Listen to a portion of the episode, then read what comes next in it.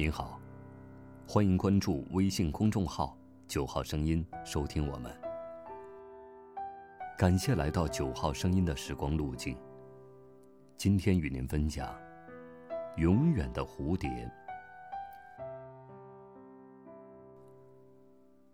那时候刚好下着雨，柏油路面湿冷冷的，还闪烁着青、黄、红颜色的灯火。我们就在骑楼下躲雨，看绿色的油桶，孤独的站在街的对面。我白色风衣的大口袋里，有一封要寄给在南部的母亲的信。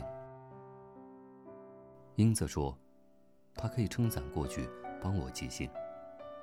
我默默点头，把信交给她。谁叫我们只带来一把小伞呢？他微笑着说，一面撑起伞，准备过马路去帮我寄信。从他伞骨滑下来的小雨点，溅在我眼镜玻璃上。随着一阵拔尖的刹车声，英子的一声，轻轻的飞了起来，缓缓的飘落在湿冷的街面，好像一只夜晚的蝴蝶。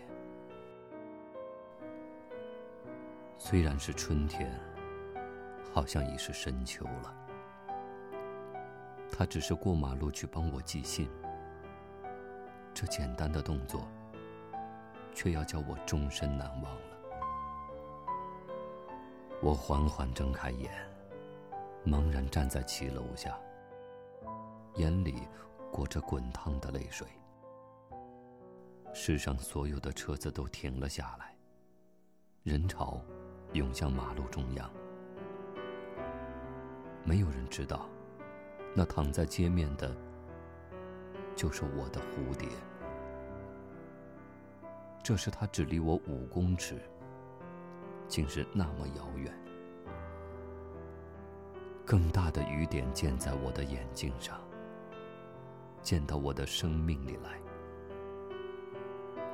为什么呢？只带一把雨伞。然而，我又看到英子穿着白色的风衣，撑着伞，静静的过马路了。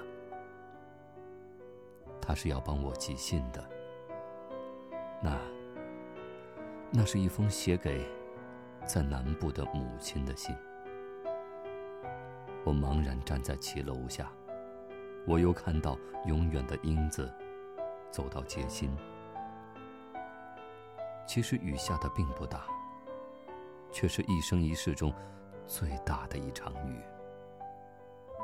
而那封信是这样写的：年轻的英子，知不知道呢？